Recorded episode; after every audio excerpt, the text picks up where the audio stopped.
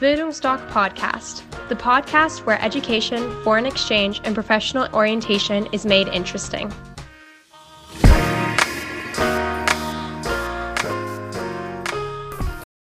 Hallo, liebe Zuhörer, ich begrüße Sie ganz herzlich zu einem neuen Podcast der Bildungsstock Academy in Dresden. Heute geht es über das Thema Work and Travel, was es aus jungen Menschen macht, wie sie sich entwickeln.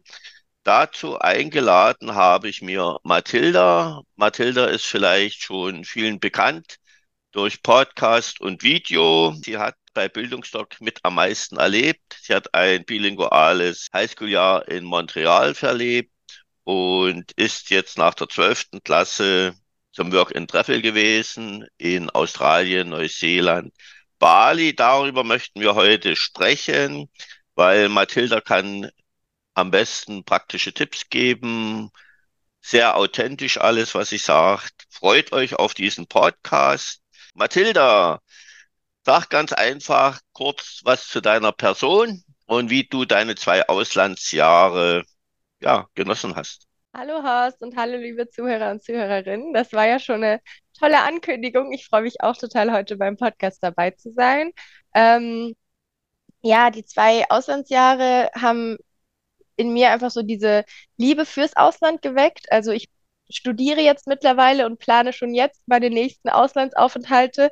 Da ist wirklich einfach, das ist das Großartigste, was man machen kann. Man lernt so unglaublich viel, man lernt so unglaublich viele Menschen kennen, man lernt so viel über sich selbst und ähm, ist mir total wichtig, das auch mit anderen Menschen zu teilen, weil ich denke, man kann wirklich nichts Besseres ähm, in seinem Leben machen, als das Ausland zu erleben. Deswegen, ja, freue ich mich da heute drüber zu reden und meine Erlebnisse mit euch zu teilen. Mathilda, wir haben uns ja auch schon öfters unterhalten und wenn wir beide uns unterhalten, dann schweifen wir immer sehr viel vom Thema ab, weil es gibt so viele Geschichten zu erzählen. Deshalb möchte ich heute mal bei dem Podcast meinen Spickzettel nutzen, dass wir mal ein bisschen chronologisch durchgehen. Ich denke, das ist für die Zuhörer am wertvollsten. Ich habe ja schon gesagt, du hast Neuseeland, Australien, Bali gemacht. Mal ganz kurz, nur mal die zeitliche Abfolge. Wann bist du gestartet? Wie lange warst du in welchen Ländern? Das vielleicht mal ein kurzer Rahmen ist. Mhm. Also ich habe letztes Jahr Abi gemacht, letztes Jahr im Sommer dann und bin dann im September, also 2022, äh, nach Neuseeland geflogen. Dann war ich für sieben Monate in Neuseeland beim Work and Travel. Dann bin ich weitergeflogen, relativ spontan auch nach Australien, um zwei Monate dann noch in Australien zu sein. Und dann hatte ich noch einen Monat in Indonesien, um sozusagen das restliche Geld, was ich noch übrig hatte, vom Work and Travel da auszugeben. Und da habe ich dann zum Beispiel noch so coole Sachen wie einen Tauchkurs gemacht. Ähm, genau, bevor es dann zurückging. Und genau, und dann bin ich zurückgekommen ungefähr im Juli. Also insgesamt waren es, glaube ich, elf Monate, die ich weg war. Und dann ging es auch relativ bald so Richtung Studium. Genau. Ja, Mathilda, du hast ja im Gegensatz zu anderen Abiturienten unsere Einführungswoche nicht genutzt, weil du das als Herausforderung gesehen hast. Ich muss auch unseren Zuhörern mal sagen, als ich Mathilda kennengelernt habe, zur Erstberatung beim Highschool-Jahr Kanada, ich von ihr schon einen sehr guten Eindruck hatte. Deshalb habe ich ihr auch angeboten, nach ihrer Rückkehr bei uns mitzuarbeiten, was wir dann auch gemacht haben. Wie gesagt, die Einführungswoche war nicht dabei, deshalb wollen wir jetzt auch nicht groß darauf eingehen. Das mache ich auch immer in den Beratungen. Sag mal kurz, äh, du bist, mit welcher Airline bist du geflogen? Wie lange bist du geflogen? Wie war der Flug? Hattest du eine Zwischenlandung? Mal kurz was, bis du in Auckland gelandet bist. Okay, ähm, ich weiß nicht mehr genau die Airline. Ich glaube, da musste ich nachschauen. Aber ich weiß, dass ich über Südkorea geflogen bin. Ähm, deswegen war es irgendwie, ich glaube, eine südkoreanische Airline. Ähm, und ich hatte ehrlich gesagt ein bisschen Respekt vor dem Flug, weil es ja doch eine richtig lange, richtig weite Reise ist. Also insgesamt war ich, glaube ich, 24 Stunden im Flugzeug unterwegs. Ähm, erst bin ich eben von Frankfurt aus nach Seoul geflogen, also in Südkorea, hatte da dann einige Stunden zum Umsteigen und das war wirklich überhaupt kein Problem. Also man hatte total viel Zeit zum Umsteigen, das war alles super getimed und getaktet. Ähm, und dann bin ich weitergeflogen noch bis nach Auckland, Neuseeland. Und ich glaube, das waren ja insgesamt 24 Stunden, die ich dann tatsächlich unterwegs war. Und es war gar nicht so schlimm, wie ich gedacht hätte. Ich war dann natürlich total ähm, fertig am Ende und der Jetlag war auch ganz schön heftig die ersten Tage. Ich habe einfach sehr, sehr viel geschlafen. Aber an sich war es einfach sehr aufregend und auch sehr cool. Ähm, genau. Zum Beispiel auch den Seoul Airport da mal sich anzuschauen. Ich war noch nie in Südkorea und wenigstens so ein kleines bisschen Südkorea mitzuerleben, war schon ziemlich cool. Genau, also in sich schon eine ganz coole Erfahrung. Vielleicht eins, da du ja, wie gesagt, die Einführungswoche nicht mitgemacht hast, bist du ja nach Auckland gekommen. Keiner hat auf dich gewartet. Mhm. Äh, wie war die Ankunft? Äh, hattest du dein Hostel in Deutschland gebucht oder hast du das dann vor Ort gemacht? Wie war das? Wie waren die ersten Tage? Hm, ich hatte das Glück, dass ich ähm, Bekannte in Neuseeland habe. Deswegen habe ich gar nicht äh, zuerst in einem Hostel gewohnt. Das war dann erst nach ähm, ein paar Wochen, dass ich dann losgestartet bin und eben von Hostel zu Hostel gezogen bin, sag ich mal. Ähm, genau, also das Ankommen, ich bin dann am Flughafen angekommen und habe mir dann ein Taxi äh, zu diesem Bekannten von mir genommen und habe da dann die ersten Wochen verbracht äh, und bin von da aus dann auch äh, die Stadt erkunden gegangen und so weiter, was man eben genauso vom Hostel aus machen würde. Frage, was viele interessiert, nach wie vielen Tagen hast du gearbeitet? Kannst du dich daran noch erinnern? Ja, kann ich mich noch erinnern. Das war nämlich echt totaler Zufall. Ich, ich wollte nämlich eigentlich mich gar nicht so damit stressen und dachte, ach, ich, ich lebe mich erstmal ein, ich gehe hier erstmal ein bisschen in der Stadt rum. Und dann habe ich aber zufällig, das ist total mh, hm, häufig so in Neuseeland, dass einfach so Zettel in den Läden hängen und man sich da einfach so bewerben kann, einfach reingehen kann und mal Hallo sagen kann. Ähm, weil Neuseeland ja total ähm, diese Infrastruktur äh, hat für solche Work-and-Traveler wie uns. Deswegen bin ich dann an so einem äh, total süßen Café vorbeigekommen und habe da halt genau so einen ähm, Aushang gesehen und dachte, ach, ich gehe da einfach mal rein auf gut Glück und habe eigentlich gar nichts von erwartet. Und äh, dann hatte ich am selben Tag noch das Interview um, für, für das, also das Bewerbungsgespräch. Und zwei Tage später hatte ich meine erste Schicht und die war auch gleich richtig heftig. Die war an einem Samstag und es war komplett voll, das Café. Ich war sehr überfordert, aber tatsächlich äh, hat es einem so geholfen, direkt in die Kultur Neuseelands irgendwie einzutauchen. Ähm, ja, genau. Deswegen, es ging alles sehr schnell. Es geht schneller, als man denkt. Eine Anmerkung. Du hattest keine Erwartungen. Das empfehle ich auch immer, wenn unsere jungen Menschen in Flieger steigen. Keine Erwartungen, keinen Plan. Und das Zweite, ich kann mir nicht vorstellen, dass du überfordert warst. Hm. Mathilda, du bist doch belastbar ohne Ente. Ja, ich weiß nicht, also man macht sich ja trotzdem irgendwie immer so, so, keine Ahnung, so gewisse Vorstellungen oder ich habe ich hab vielleicht doch ein bisschen zu viel geplant. Ich denke, ich kann das Planen in mir nicht so abstellen und dann ähm, dachte ich so, okay, okay, ich muss das und das in der und der Zeit machen. Ähm, und da äh, ja, weiß nicht, habe ich, glaube ich, zu viel geplant und habe sehr schnell gemerkt, dass es völlig unnötig ist, sich so viel vorher festzulegen, weil man einfach schauen muss, wie sich entwickelt. Und dann habe ich auch sehr schnell diese festen Pläne wieder aufgegeben und einfach so ein bisschen geschaut, wie sich halt entwickelt. Es ist ja auch mal interessant zu hören, wie das jetzt ohne Organisation abläuft, weil wir haben ja die meisten Abiturienten, die nach der Schule auch mit ihren Eltern kommen. Da sind natürlich Ängste da, die waren noch nie im Auslandsjahr. Wie gesagt, bei dir war ja auch die Besonderheit, dass du schon, ich will nicht sagen alter Hase bist, was Auslandsjahr betrifft, aber durch das Highschool-Jahr Kanada warst du ja schon geprägt, dass dir vieles leichter ist gefallen. Aber es ist schon interessant, auch wenn man jetzt keine Organisation hat, es geht immer weiter. Man muss immer nur mit den Leuten sprechen und dann funktioniert die ganze Sache. Du hast gesagt, du hast gekellnert. Interessant wäre mal, wir hatten ja auch mal schon mal oder mehrmals schon mal über dein Auslandsjahr gesprochen dass es in Neuseeland äh, weniger Lohn gibt, aber denke ich mal, dass die Lebenshaltungskosten dann auch niedriger sind gegenüber Australien. Was hast du bei deinen Kellnern verdient? Und ja, wie, wie hattest du die Wochenaufteilung? Hast du die ganze Woche gearbeitet oder hast du mehr am Wochenende gearbeitet? Wie war das da? Und äh, wie viele Stunden hast du gearbeitet von bis? Weil, wie gesagt, unsere jungen Leute, die haben ja, ja, in der Regel fast auch keinen Nebenjob mehr, dass sie mal hören, was auf sie drauf zukommt? Also grundsätzlich ist ja das Coole beim Work and Travel, dass man einfach selber entscheiden kann, wie viel man gerade arbeiten will und, und wie viel man gerade verdienen will, ob man in sehr kurzer Zeit sehr viel Geld machen will und dann, um dann schnell weiterzureisen oder ob man sich einfach in dem Job wohlfühlt und sagt, ach komm, hier bleibe ich für ein bisschen länger. Deswegen hat es bei mir auch variiert von Job zu Job, aber ich habe auf jeden Fall festgestellt, dass ich die Gastronomie total cool finde, also Cafés und Restaurants, weil man einfach so unglaublich viel mit Menschen in Kontakt kommt und äh, eben Neuseeland und seine Kultur noch viel besser kennenlernt.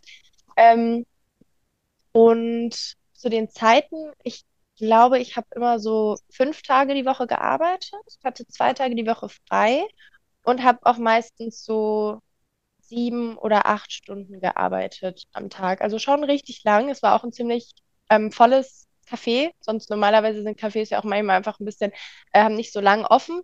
Genau, aber das war schon ein, halt ein ordentlicher Tagesablauf und äh, nee, mir hat es Spaß gemacht.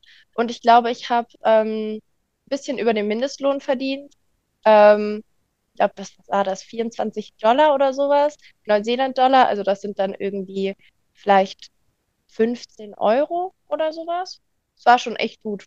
Also perfekt, um ein bisschen Geld anzusparen und dann später davon reisen zu können. Genau. Du bist ja bekannt als Sprachgenie. Sprachliche Probleme hattest du sicher nicht. Nee, hast du in mehreren Sprachen bedient? Ja, das ist ja gerade das Großartige, dass ich wirklich, ich kam dahin und das erste, gleich am ersten Tag hatte ich erstmal ein französisches Pärchen, mit dem ich mich unterhalten habe und dann kamen auch immer mal Deutsche rein. Ähm, ich muss tatsächlich sagen, ich war trotzdem ein bisschen überfordert von der Sprache, weil es einfach unglaublich schnell war in den ersten Tagen und es ist ja doch sehr schnell gegangen mit dem Job. Deswegen hatte ich irgendwie jetzt keine Zeit, um mich da langsam dran zu gewöhnen. Ähm, aber das war ja auch cool, weil ich dann nach zwei Tagen halt wirklich drin war.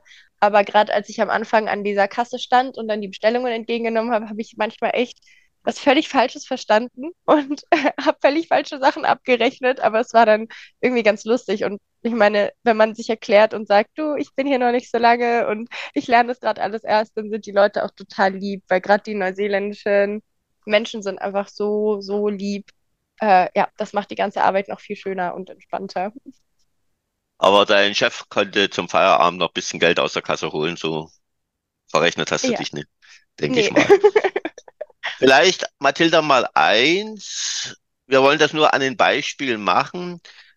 Bisschen detaillierter, wie läuft so ein Vorstellungsgespräch ab? So ein Bewerbungsgespräch um einen Job. Das wäre vielleicht interessant, weil die Frage kommt auch immer. Bei uns in der Einführungswoche gibt es ja den Infotag, da wird so ein englischsprachiges Bewerbertraining durchgeführt. Also das kann man dann auch in der ganzen Woche, kann man auch mehrere buchen, damit man das dann, ich sag mal, nicht so automatisiert, aber doch die Ängste davon mehr hat. Wie waren das bei dir? Wie war das erste Vorstellungsgespräch? Ähm, kommt auch wieder darauf an, wie man sich bewirbt. Also wenn man das online macht, dann muss man sehr viele Informationen vorher einfach schon dorthin schicken, also irgendwie den Lebenslauf und sowas ähm, und wie lange man arbeiten möchte und seine Arbeitsbescheinigung. Ähm, aber wenn man sich einfach so persönlich bewirbt oder per Telefon oder sowas, dann geht man meistens dahin. Also man hat dann so ein, äh, also ein ganz entspanntes, kurzes Gespräch. Das dauert ein weiß nicht, eine Viertelstunde und man spricht so darüber, was man sich selber vorstellt, also was Geld angeht. Da kann man auch einfach mal ein bisschen fordernd sagen, das und das stelle ich mir vor, weil ähm, die Leute brauchen uns ja und äh, sie kommen einem da auch eigentlich ganz gut entgegen, habe ich so den Eindruck. Ähm, und sie geben einem halt so ein bisschen die Arbeits-, äh, den Rahmen vor, wie lange man arbeitet und was man so für Aufgaben hätte. Und wenn man sich da einig wird, dann ähm, kriegt man einen vorläufigen Vertrag. Ähm, und da, den sollte man sich auf jeden Fall auch immer gut durchlesen. Also da könnt ihr auch zwischendurch dann nochmal euch bei denen melden, Zwischenfragen stellen, sagen, ja, und das und das im Vertrag, das, das will ich so nicht unterschreiben. Dafür ist ja ein Vertrag da. Ähm, genau, und dann irgendwann unterschreibt ihr, geht einfach zurück in den Laden oder in das Café ähm, und dann unterschreiben die auch und dann fangt ihr zum nächsten Termin an, da zu arbeiten. Und so einfach geht das. Und dann gebt ihr natürlich noch eure, euer Bankkonto an und dann kriegt ihr direkt, meistens in zweiwöchigen Abständen, euer Geld. Genau. Diesen Paycheck, was du mal im Video erwähnt hast, nicht? Genau, Payslips. Ja, mein Englisch ist noch ausbaufähig. Mathilda, äh, eins, konntest du von dem Geld leben, was du in dieser Zeit, in diesem Jahr verdient hast? Äh, absolut. Also das war auch eine der tollsten Erfahrungen, dass ich gemerkt habe, boah, ich kann für mich selber sorgen. Also im Highschool-Jahr war es halt total schön, dass ich mich so völlig auf Schule und Freunde konzentrieren konnte, weil ich wusste, meine Eltern äh, geben mir halt jeden Monat Taschengeld, aber dieses, dieses Work and Travel hilft einem so krass erwachsen zu werden, weil ich halt gemerkt habe, wow, okay, ich arbeite jetzt, sagen wir mal, zwei Wochen und kann davon einen Monat reisen und mein eigenes Essen bezahlen, meine eigenen Reisekosten und so weiter. Das ist äh, richtig, richtig cool, wenn man das, das erlebt. Ähm, genau, also das war überhaupt kein Problem. Kannst du sagen, was du so für einen Rhythmus hattest oder sagst du, das ist so unterschiedlich, das kann man so nie sagen?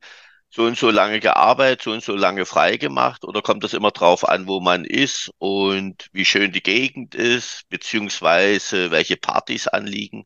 Ja, wie gesagt, also ich glaube, das kann man völlig frei entscheiden, wie lange man wo sein will.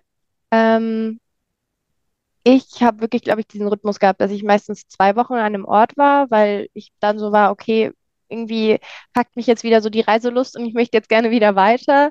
Ähm, manchmal versuchen die euch äh, auch in den Verträgen irgendwie so für drei Monate einzuspannen und dann sagt ihr einfach so, nee, das geht so nicht. Niemand bleibt drei Monate an einem Ort, außer es ist ein total großartiger Job und voll die tolle Gegend und man will da unbedingt bleiben. Aber sonst wirklich schaut euch nicht zu sagen, ja, ich bleibe halt nur zwei Wochen oder ich bleibe nur einen Monat, und dann meistens hatte ich so Pi mal Daumen, dass ich doppelt so lange reisen konnte, wie ich gearbeitet habe. Und wie hast du dir deine Reiseziele ausgesucht? Ähm, am Anfang habe ich zu viel geplant, das hatte ich ja gerade schon gesagt. Also ich habe mir vorgenommen, okay, du musst dann und dann dort und dorthin reisen. Habe vorher schon geschaut, was es alles so im Internet gibt dazu, was will ich auf der Nordinsel von Neuseeland machen, was auf der Südinsel. Ähm, und dann habe ich aber gemerkt, dass ich auf der Nordinsel viel zu viel Zeit verbracht habe, weil ich mir wirklich ich habe wirklich alle Stops auf meiner Liste abgearbeitet und mich nicht einfach mal treiben lassen. Ähm, das habe ich dann gemerkt, dass das einfach blöder, blöde Vorgehensweise ist. Und dann habe ich einfach geschaut, okay, äh, jetzt haben mir die gerade erzählt, okay, fahr mal dahin. Äh, und dann bin ich da halt hingefahren, meistens auch mit Leuten, die man dann so auf dem Weg getroffen hat. Dann hat man sich zusammen auf irgendeinem Campingplatz getroffen und man hat dann zusammen die Region sich angeschaut. Genau, also ich finde, das ergibt sich sehr natürlich auf dem Weg. Ich merke gerade, wir hätten müssen noch einen Beratungstermin machen vor deiner Abreise. Dann hättest du dich treiben lassen ohne Ende. Ja. du hast ja in Neuseeland dir ein Auto gekauft. Mhm. Ganz kurz, wir wollen das nicht zu sehr ausbauen, weil in, in der Einführungswoche gibt es dann detaillierte Informationen. Es gibt auch Infomaterial, weil Australien, Neuseeland, da gibt es ein paar Besonderheiten. Aber vielleicht kannst du ganz kurz mal was dazu sagen, wie du an die Sache rangegangen bist äh, was du dir gekauft hast und wie das abgelaufen ist. Oder ob, auf was man achten soll. Ähm, erster Tipp, auf jeden Fall kauft euch nichts von zu Hause aus. Ihr müsst, wenn ihr ein Auto kaufen wollt, es euch erstmal angeschaut haben und es Probe gefahren sein, damit es zu euch passt, damit es nicht irgendein total kaputt gefahrenes Auto ist, wo man direkt merkt, wenn man fährt, ja, das funktioniert nicht, weil ihr wollt dieses Auto ja schon zu eurem Zuhause machen bis zu einem gewissen Punkt. Also ich habe auf Campingplätzen gestanden, wo ich dann in meinem Auto, ähm, das war so ein ausgebauter Van und da hatte ich dann ein Bett drin und eine äh, kleine Küche und so weiter und ihr müsst euch einfach richtig wohlfühlen in diesem Auto. Äh, ich hatte einen, äh, einen alten Mercedes Van, der war wirklich sehr cool und knallrot. Ich habe ihn Firetruck genannt, also Feuerwehrauto. Ähm, der ist auf jeden Fall überall aufgefallen, wo man in der neuseeländischen Natur unterwegs war. Das war ganz lustig. Ähm, genau, und dann die Ran äh, Herangehensweise wäre auf jeden Fall, dass ihr, wenn ihr ankommt, auf Carfairs geht. Das sind so Car äh, äh, Automärkte in den Städten. Ihr kommt ja wahrscheinlich in Auckland an oder Wellington oder Christchurch und da gibt es dann immer diese Automärkte. Da könnt ihr euch die Autos direkt anschauen. Ähm, die werden meistens auch über Organisationen von äh, Leuten, äh, die Work and Travel gemacht haben, verkauft und dann wieder an neue Work and Traveler weiterverkauft. Das ist also ein Kreislauf. Ähm, genau, oder ihr schaut auf Facebook Marketplace, das hat mir auch sehr geholfen, da habe ich mein Auto dann gefunden und dann trifft man sich mit den Leuten einfach in der Stadt und guckt sich das Auto dann mal an. Genau, das sind so die typischen Herangehensweisen in dem Fall.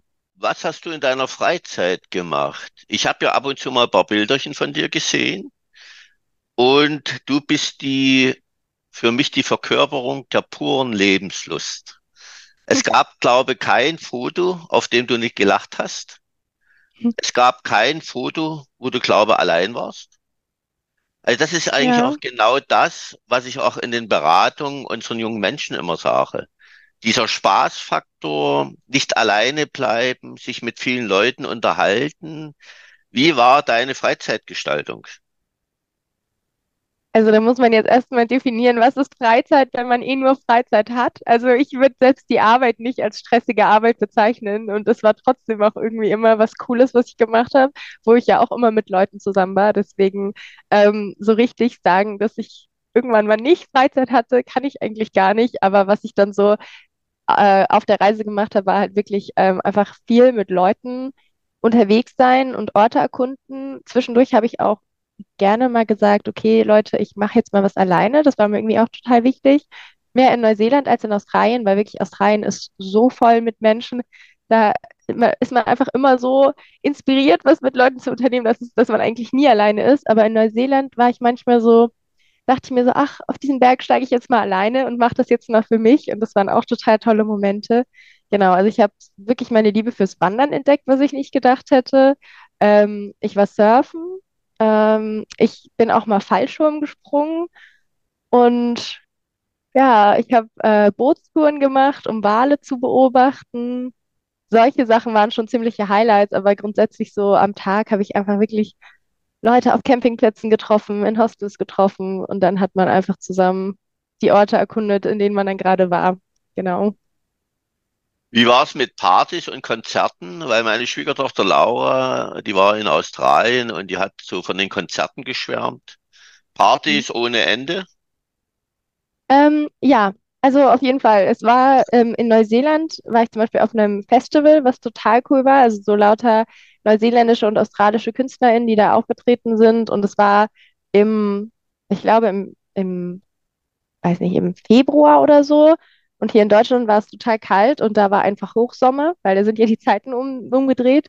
Und das heißt, es war Hochsommer und wir waren da alle unterwegs, zwischendurch baden am Strand und dann waren wir einfach bei guter Musik echt die ganze Zeit auf diesem Festival. Ähm, und dann in Australien war ich wirklich, also so viel war ich noch nie feiern. Ich bin jetzt also zu Hause auch öfter mal feiern, aber wirklich da äh, ist auch einfach abends so viel los, dass man immer automatisch rausgeht äh, oder irgendwie am, am Strand sitzt und ein Lagerfeuer macht oder sowas. Ähm, genau, also ich glaube, da hat man zum Teil einen total verrückten Zeitrhyth äh, Tagesrhythmus, weil man mehr abends wach ist bis morgens um fünf und dann halt den Tag einfach nachmittags wieder startet. So. genau. Australien, Neuseeland zeichnet sich ja dadurch aus, dass Weihnachten im Sommer ist. Was ist dir noch in Erinnerung geblieben? Was war so markant, wo du sagst, das war einzigartig? Es war schon ziemlich großartig, weil ich war dann, ich habe so House-Sitting gemacht, also für eine Familie habe ich auf deren Tiere aufgepasst, äh, mit mehreren Freunden, die ich da kennengelernt hatte und habe dann aber in dem Haus wohnen können. Das heißt, wir hatten ein Haus für Weihnachten ähm, und einen sehr, sehr süßen Hund, auf den wir aufgepasst haben und mit dem sind wir dann am 24. an den Strand gefahren äh, einige von uns sind surfen gegangen. Ähm, ich lag einfach nur am Strand und habe die Sonne genossen.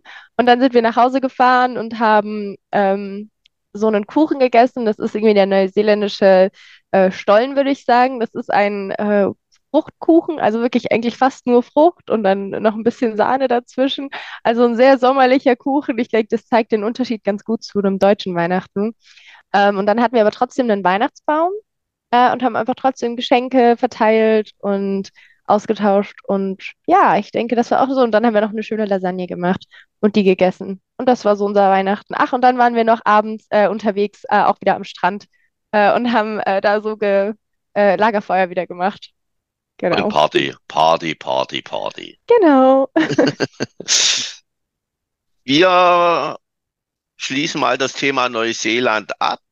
Was sagst du, war das Highlight in Neuseeland? Waren es die ganzen Monate oder ist irgendetwas, wo du sagst, das werde ich wohl ein Leben lang nicht vergessen? Ähm, ich denke wirklich, das Highlight ist, dass du, also ich glaube, man wird nie wieder in einem Land sein, in dem man in so kurzer Zeit so unglaublich viele unterschiedliche Eindrücke hat. Also ich schaue mir jetzt die Fotos an und kann nicht fassen, dass ich in, in einem Abstand von zehn Tagen am Strand war und auf einem Gletscher stand. Also so, und dann war ich noch in einem Regenwald, ich war am Strand.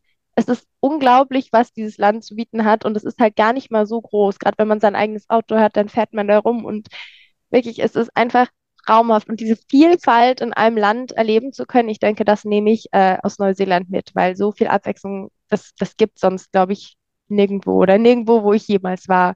Äh, genau. Und das dann eben mit so tollen Menschen zu erleben und einfach dieses Gefühl, dass man weiß, ich bin jetzt gerade hier und ich genieße das so sehr und ach, ja, man hat nirgendwo, wo man hin muss und weiß nicht, es ist einfach ein unglaublich befreiendes Gefühl. Das werde ich, glaube ich, nicht vergessen. Liebe Mathilda, da frage ich mich jetzt gerade, warum hast du dann Neuseeland verlassen? Ich, ich, ich hatte das Gefühl, jetzt habe ich einen Großteil Neuseelands gesehen und ich hatte auch schon immer das Interesse an Australien und dachte, boah, so, ich kann jetzt weiter durch Neuseeland fahren, aber ich, ich habe einfach Lust, nochmal, mich nochmal, also nicht herauszufordern, aber nochmal einfach mich auf was Neues einzustellen und mich nochmal neu zu orientieren, nochmal ein neues Land zu entdecken. Ähm, und dann habe ich relativ spontan äh, innerhalb eines halben Tages ein neues Visum bekommen für Australien und bin dann rübergeflogen. Die Flüge sind ja auch nicht sonderlich teuer, weil äh, es ja nicht so weit ist von Neuseeland nach Australien. Und das, ich meine, Australien ist ja doch nochmal sehr anders als Neuseeland und ich habe da auch nochmal andere da Sachen gemacht und das war einfach wirklich nochmal so ein zweiter Teil der Reise, den ich auch auf jeden Fall äh, nicht hätte nicht erleben wollen. Also so, den muss man auch erlebt haben. Es war einfach auf eine andere Weise großartig. Du sagtest, binnen halben Tages hattest du dein Visum. Sag mal unsere Zuhörern bitte, wie du das gemacht hast, weil das ist für die alles Neuland. Weil ich auch immer sage, bevor man zum Work and Travel nach Australien fliegt, muss man in Neuseeland das beantragen, dass man mit diesem mhm. Work and Holiday Visum schon nach Australien fliegt. Wie hast du das gemacht? Bist in ein Internetcafé gegangen? Ganz kurz mal. Hm, ja, also da würde ich halt auch sagen, also ich habe das ja nicht mit der Einführungswoche gemacht, aber nur weil ich vorher schon mein Highschool-Jahr gemacht hatte und das Gefühl hatte, ich, ich kriege das schon hin. Aber grundsätzlich, wenn man da neu ist und irgendwie Sorgen hat, dann finde ich, ist es wirklich total großartig, diese Einführungswoche zu machen, weil man da ähm, solche Tipps bekommt, wie es ist, wenn du von einem Land zu einem anderen Land wechseln willst, also auch wie du so ein Visum beantragen kannst. Ähm, und die Tipps kriegt man ja auch von Bildungsdoc, da helfen wir ja auch, wenn ihr euer Visum beantragen wollt, um erstmal ins Ausland zu kommen.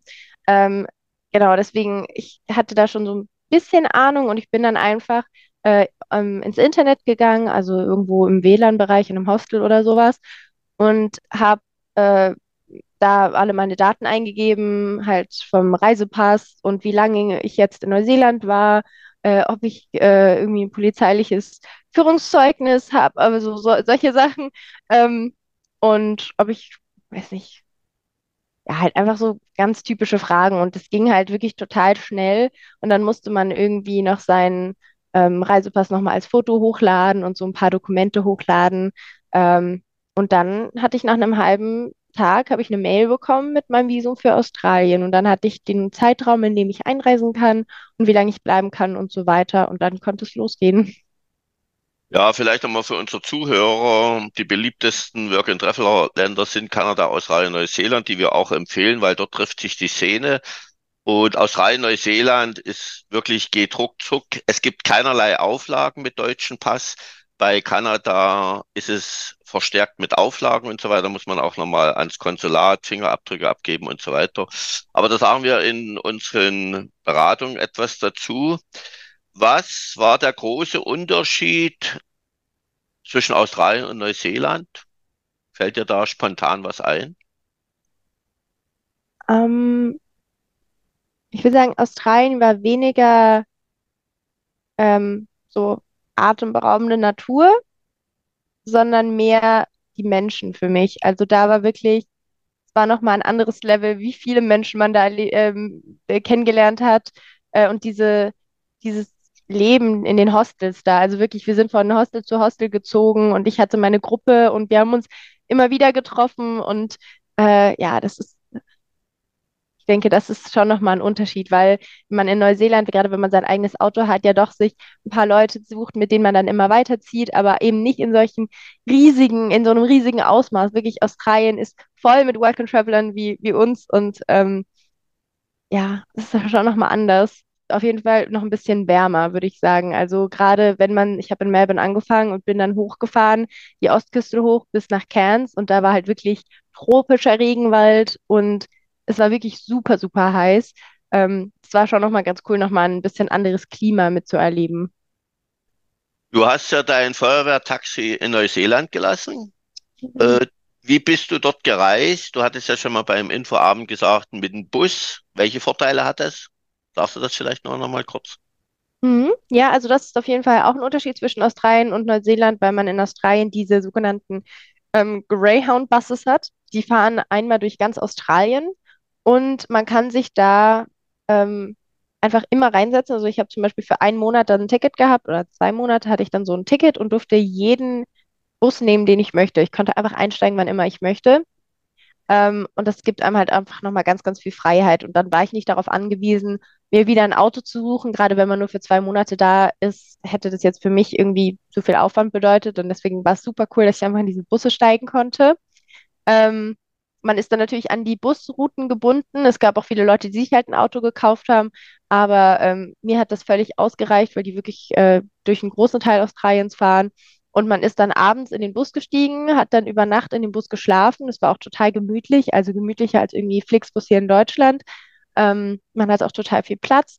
Und dann ist man morgens aufgestanden, aus dem Bus ausgestiegen und war einfach in einer neuen, in einer völlig neuen Region. Ähm, genau das war schon sehr, sehr cool und sehr komfortabel. Ja, das kann ich mir gut vorstellen. Mathilda 1 ist mir auch noch in Erinnerung, das fand ich auch so schön. Du hattest doch erzählt, dass du hast in Hostels gearbeitet, für Kosten und Logis, glaube ich, nicht? Ja, genau, gleich am Anfang, als ich in Ja, vielleicht erzählst bin. du das mal, weil das fand ich auch eine sehr schöne Variante, damit man auch mal die Vielfältigkeit vom Work and Travel hört. Erzähl uns mal, wie du das gemacht hast. Mhm. Also ich hatte ähm, in Neuseeland noch in einem so einem ähm, fancy Restaurant gearbeitet am Hafen und hatte da echt gut verdient und deswegen hatte ich dann nicht so den Druck, dass ich jetzt ganz direkt wieder Geld verdienen musste und war dann so, ach, dann suche ich mir jetzt erstmal ein Hostel, wo ich unterkommen kann, wo ich erstmal wirklich in Ruhe Melbourne entdecken kann, die Region außenrum, da gab es auch eine Pinguinkolonie und so, da, da bin ich dann mal hingefahren und habe halt so Ausflüge gemacht ähm, rund um Melbourne, das ist im Süden von Australien und ähm, habe dann einfach mich schon von Neuseeland aus ähm, an dieses Hostel gewendet. Es gibt ja so große Hostelketten in ganz Australien und auch in Neuseeland, dass man weiß, ja, dieses Hostel gefällt mir und ich weiß, was mich dann in dem nächsten Hostel in einem anderen Ort erwartet, weil das einfach eine Kette ist. Das ist ganz praktisch. Und ähm, da habe ich mich dann bei dem einen Hostel beworben oder ich habe mich bei ein paar, habe ich einfach eine Mail hingeschrieben und gefragt, ob die nicht vielleicht zufällig Unterstützung suchen, weil ich das schon mal gehört hatte, dass das Leute eben machen in solchen Hostels. Und dann habe ich ähm, von dem einen Hostel zurückgehört und das war mitten in der Stadt und ich hätte echt viel Geld bezahlt, wenn ich dort für einen Monat hätte wohnen wollen. Und so war ich dann ähm, musste ich mindestens zwei Wochen dort bleiben und am Ende war ich dann fast vier Wochen da, weil ich super tolle Leute kennengelernt habe. Äh, und dann darf, dann darf man da halt wohnen ähm, und arbeitet zwei Stunden am Tag, macht dann entweder irgendwie die Küche sauber oder hilft ähm, Betten beziehen oder irgendwie sowas. Also jetzt keine schlimmen Jobs, eigentlich ganz entspannte Sachen und nach zwei Stunden war man fertig und äh, wusste, wo man nachts schläft. Australien, da warst du zwei Monate, richtig? Ja, richtig. Und war Verdienst besser als in Neuseeland? Wie waren die Lebenshaltungskosten? War das höher als in Neuseeland? Ähm, ja, also es ist, äh, man, man verdient besser, aber man muss auch mehr für Essen zum Beispiel bezahlen oder für die Unterkunft.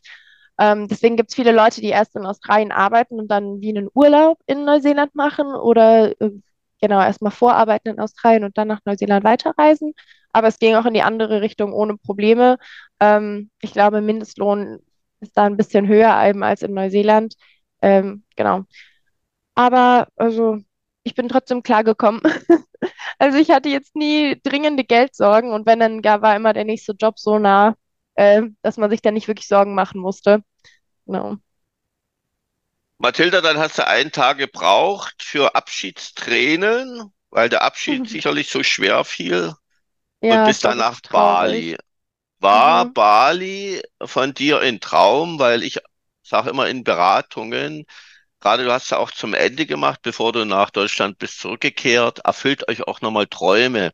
Wenn ihr so paar Träume habt, ob ihr die nun ausgesprochen habt oder nie, Wir haben äh, Mädchen gehabt, die sind in ein tibetisches Mönchskloster nach äh, Thailand gegangen. Wir haben einige, die fliegen dann über Afrika zurück, gehen nochmal in den Krüger Nationalpark, dann wollen sie mit der Ranger nochmal Nashörner äh, beobachten und so weiter. Wir haben welche in Japan, wir haben welche in Singapur. Dort ist ja der Mittagstisch Weltkulturerbe, das wollen sie erleben. Manche sind auf Sri Lanka, nochmal Schildkröten streicheln.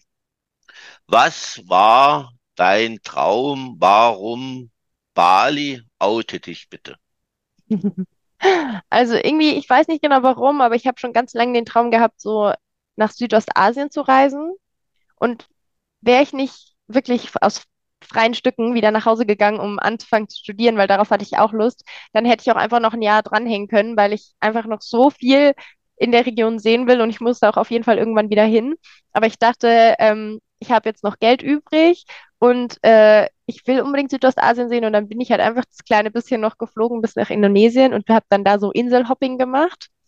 Und ich hatte in Australien eine, einen Schnorcheltrip gemacht ins Great Barrier Reef, in dieses riesige Korallenriff. Ähm, und fand es total großartig. Ich habe gemerkt, boah, okay, also Tauchen wäre auf jeden Fall auch noch was für mich.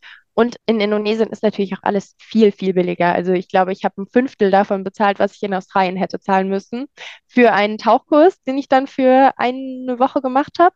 Und am Ende hatte ich einen Tauchschein und konnte dann auf den anderen Inseln auch noch tauchen gehen. Und ich habe wirklich, ich habe Haie gesehen, ich habe Schildkröten, riesige Schildkröten gesehen, ähm, Delfine, Mondfische, äh, wirklich die coolsten Tiere. Und ähm, war ziemlich großartig. Und wir sind auch zu so einem, so, so einer Art Wrack runtergetaucht. Das war auch ziemlich aufregend. Ähm, also ja, das war ein großer Teil meiner Indonesienzeit und auch einfach so die Bilder, die man von Indonesien und Bali sieht, sind halt einfach unglaublich. Und äh, das musste ich einfach nochmal erleben. Und es hat halt wieder nur so die Lust geweckt in mir, dass ich jetzt noch andere Länder sehen will und noch weiter reisen will.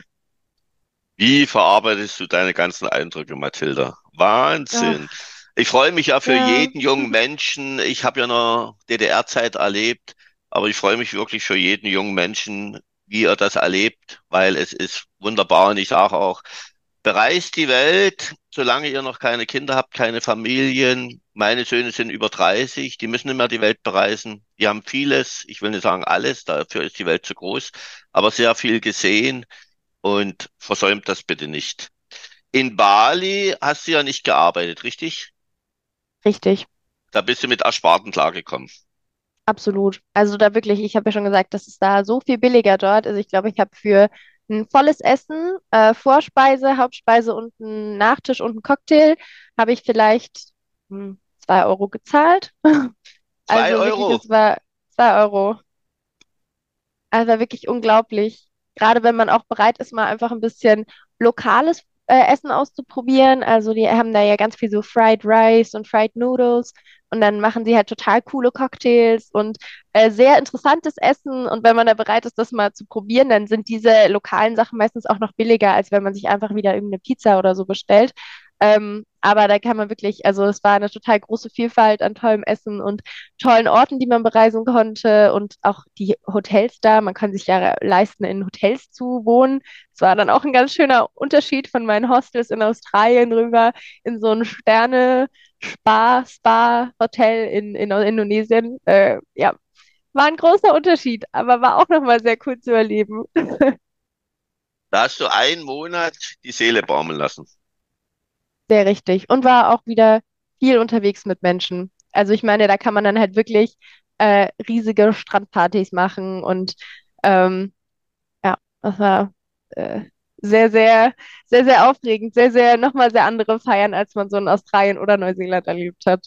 Ja, wer Mathilda jetzt sieht, der sieht, dass alles wieder da ist an Bildern, richtig? Ja, Mathilda, Resümee, was hat dir das Jahr gebracht? Ja, dieses, dieses Gefühl, dass man irgendwie, also ich habe mich, ich würde schon sagen, dass ich mich in Neuseeland und Australien zu Hause gefühlt habe, obwohl ich, also obwohl, also, obwohl ich da ja nicht wirklich ge also gelebt habe. War ja nicht mein Zuhause in dem Sinne, aber trotzdem habe ich mich so wohl gefühlt, dass ich mich irgendwie zu Hause gefühlt habe und dass man sich mit Menschen umgibt, die man toll findet, mit denen man reisen will.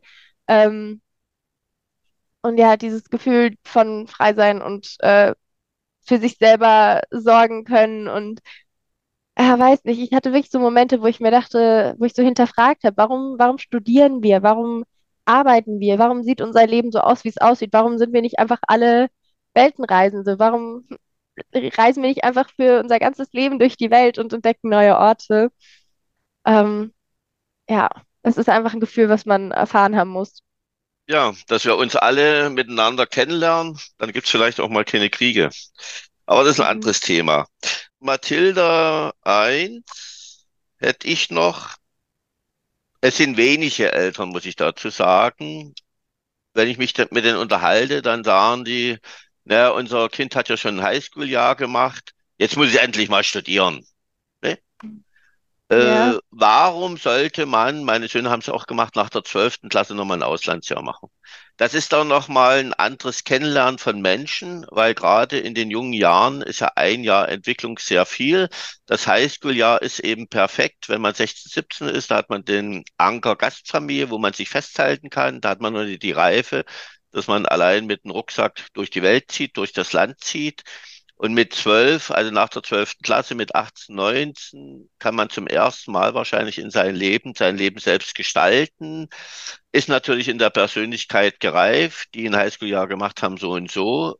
Warum empfiehlst du, dieses Auslandsjahr nach dem Abitur auch nochmal zu machen? Ich sage auch immer, meine Söhne waren sehr viel im Ausland unterwegs. Sie haben ja auch Erasmus-Studium in Spanien gemacht, Master im Ausland, verschiedene Auslandspraktikas.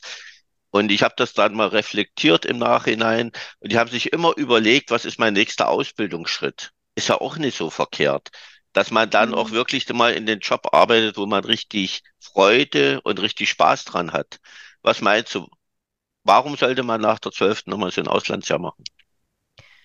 Ähm, also ich hatte tatsächlich auch Leute um mich rum, die mir gesagt haben, so, boah, okay, aber du bist ja jetzt schon alt genug, um auch mal anzufangen zu studieren, so, was ich halt einfach total blöd fand. Also es kam auch von meinen eigenen Großeltern, wo ich mir dachte, so, ihr hattet nie das Glück, so viel zu reisen, ihr wisst doch gar nicht, wie es ist.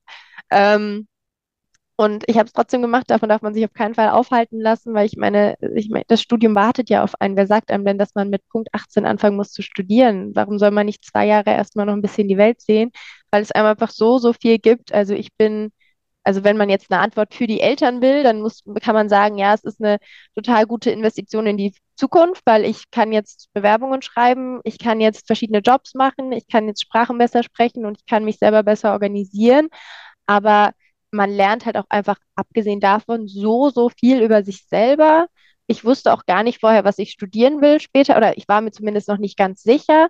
Ähm, und diese Zeit zu haben, einfach nochmal in Ruhe in sich zu gehen und außerhalb von dem ganzen Stress zu gucken, ja, will ich überhaupt studieren und äh, was will ich später mal machen?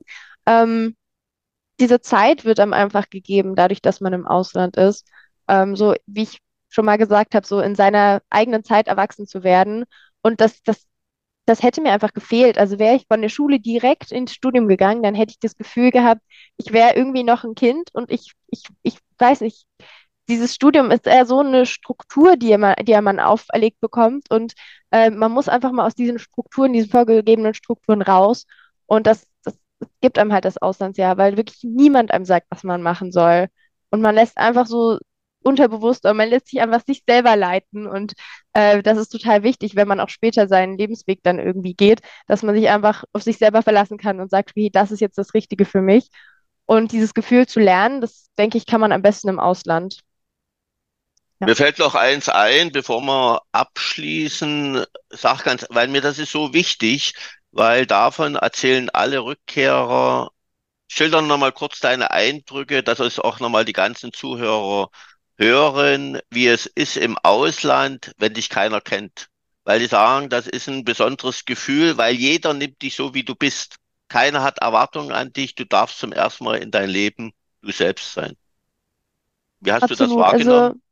das kann ich genauso ähm, und bestätigen. Also das war auch schon im High Highschool-Jahr so, dass man so, weiß nicht, dass man plötzlich aus diesen Strukturen raus war, dass Leute einen kannten und Menschen sind auf dich zugekommen und waren so, ja, wer bist du eigentlich und was machst du eigentlich so in deiner Freizeit oder was willst du später mal machen? So, so Dinge, weiß nicht, über die hat man sich noch nie so Gedanken gemacht, weil man nie so die Zeit hatte, einfach so zu überlegen, ja, wer bin ich eigentlich und was würde ich eigentlich machen, wenn ich nicht in der Schule wäre? So, keine Ahnung, wo liegen eigentlich meine Interessen wirklich? Ähm, warum reise ich eigentlich im Moment? Solche Sachen. Ähm, da lernt man halt wirklich sehr, sehr viel über sich selbst. Äh, und es ist total befreiend, wenn niemand einen kennt, weil man einfach ausprobieren kann und selber rausfinden kann in der Zeit, wer man selber ist und wo es hingehen soll später mal. Mathilda, ich vermute mal, alle Zuhörer, die zahlreich uns zuhören, mhm. warten ja jetzt ganz gespannt darauf, was du aktuell machst, bevor du deine nächste große Weltreise planst. Ähm, ich bin jetzt äh, in Dresden. Ich studiere internationale Beziehungen. Ähm, ich habe mich tatsächlich, also es ist ein Studiengang, der bereitet einen darauf vor, irgendwie international später mal ähm, einen Job zu finden. Also auf jeden Fall einfach auf dieses Internationale bereitet es einen vor, wenn man drei Sprachen im Studium lernt. Ähm, und außerdem lerne ich Recht, äh, Politik und äh, Wirtschaft. Alles in einem, in einem Studiengang. Ähm, es ist schon anspruchsvoll, aber dieses Jahr Pause hat mir einfach total viel gegeben, hat mir vor allem diese Energie zurückgegeben. Das hätte ich nach der Schule niemals gehabt. Ich habe mich tatsächlich auch aus Indonesien für den Studiengang beworben und hatte mein Bewerbungsgespräch und so weiter im Ausland. So alles ganz schön aufregend, aber es hat geklappt und ich bin reingekommen und ähm, ja, das mache ich jetzt für die nächsten Jahre und da ist auch ein Auslandssemester sowieso vorgegeben, eins oder vielleicht denke ich noch ein zweites dran, wer weiß. äh, genau, Deswegen, ich denke, das passt wirklich zu diesem Plan, zu dieser Liebe fürs Ausland, ähm, dass ich internationale Beziehungen jetzt studiere.